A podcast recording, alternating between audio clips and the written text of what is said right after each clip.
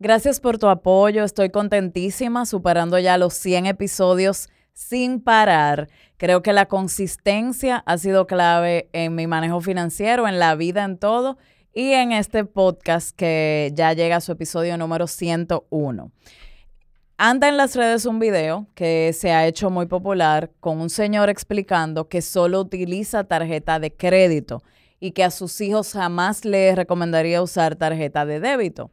La tarjeta de crédito es muy cierto que es una herramienta que te permite extender tu capacidad de pago, que te permite controlar el tema de la seguridad, que tiene un respaldo incluso de que si tu compra eh, la pierdes, el emisor de la tarjeta tiene, eh, tienes forma de, de tener un seguro, es ideal para viajes, es ideal para obtener un cashback.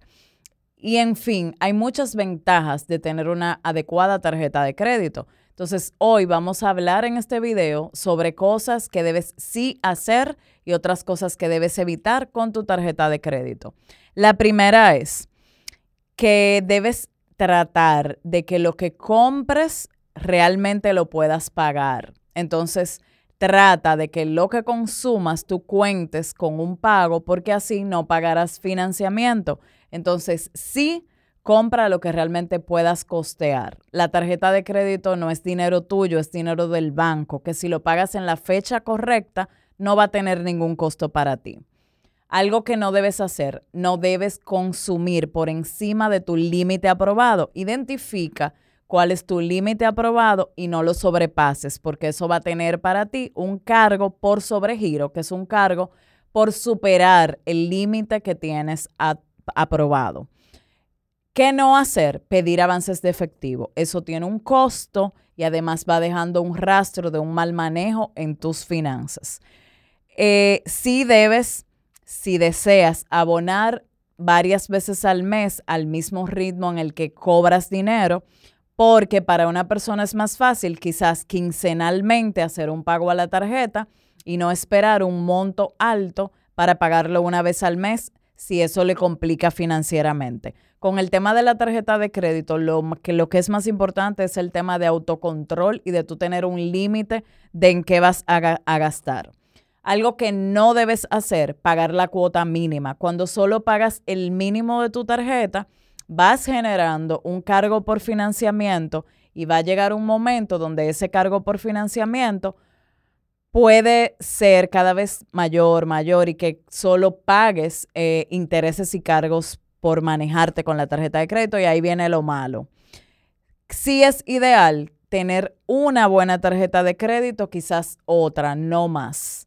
Em, el promedio en Estados Unidos de tarjetas de crédito supera las seis tarjetas por persona y entonces se hace tedioso tener claro las fechas de pago de cada una de esas tarjetas yo te sugiero tener una muy buena tarjeta que tengas muchas ventajas y que vaya en tono con tu manejo financiero personal. ¿Qué te quiero decir con esto? En cada entidad bancaria tú puedes leer, hoy tienes la ventaja de que en la página web de cada una tú vas a ver qué ventajas te ofrece cada una de las tarjetas. Hay tarjetas diseñadas para descuentos en un supermercado o para descuentos en farmacia o que tienen planes eh, que apoyan diferentes causas, que tienen descuentos en farmacia. Tú tienes que analizar en qué etapa de la vida estás. Por ejemplo, alguien tiene tarjetas para aprovechar millas y viajar frecuentemente si yo te pregunto, ¿cuándo fue la última vez que viajaste contando con esa tarjeta y me dices que tienes más de un año, quizás esa no es la tarjeta ideal para ti. Me encanta el tema de las tarjetas que pagan un beneficio de cashback en, efectivo cada vez que pagas. Existe ese tipo de tarjetas y también puntos, pero analiza bien cuál es eh, la equivalencia de esos puntos para ver, en, eh, acorde al tamaño de tu economía y de tus finanzas, si esa tarjeta te va, te va a tener una ventaja para ti. Otra cosa importantísima, cada tarjeta tiene un costo anual y algunas tarjetas, si tú tienes cierto consumo anual, te exoneran ese pago. Entonces, esa es otra razón para no tener una carpeta de tarjetas de crédito, sino concentrarte en una, quizás dos tarjetas. Eh, paga también antes del vencimiento. Muchas personas pagan mora porque no pagan a tiempo y a veces lo dejan para el último momento, en la noche, o sea, en momentos donde si hay cualquier error humano al tú hacer ese pago, ya pagas una, una penalidad por no pagar a tiempo. Aquí te sugiero agendar en tu, en tu agenda, si eres una persona de agenda, y si no, poner una alarma en el celular, que eso siempre lo tenemos a mano, para el día antes o dos días antes de esa tarjeta de crédito. También, si tus cobros son quincenales, en esa quincena, si tu tarjeta, eh, la fecha de pago es el 18 y tú cobras los 15, ya tú tienes que programarte que en todas las quincenas del 15 tú vas a pagar esa tarjeta automáticamente. No esperes al 18, porque si tú cobras los 15, tienes que mentalizarte que a más tardar el 16, tú deberías estar haciendo ese pago importantísimo. Analiza el último estado de todo lo que de todo lo que trae esa tarjeta de crédito. Revisa si has estado pagando intereses porque mucha gente los paga y no se da cuenta.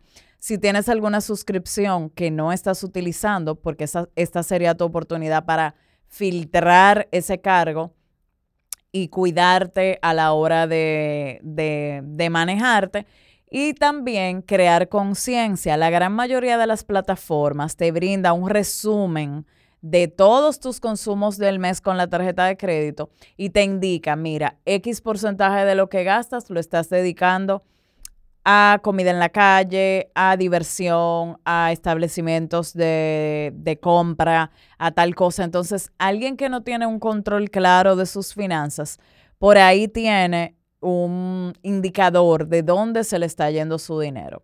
Algo que sí debes hacer es guardar los comprobantes de cada consumo y aunque no lo cheques diariamente, que sería lo ideal, es sentarte y, hacer un cotejo con ese estado de cuenta de esos estados. Para eso eso sirve. O sea, es importantísimo que tú hagas ese balance porque te puede permitir detectar algún error, detectar algún consumo duplicado y sobre todo también ejercita la parte de la conciencia y de tu planificación financiera. Tomar control de la tarjeta de crédito es importantísimo si tú necesitas sanear tu crédito.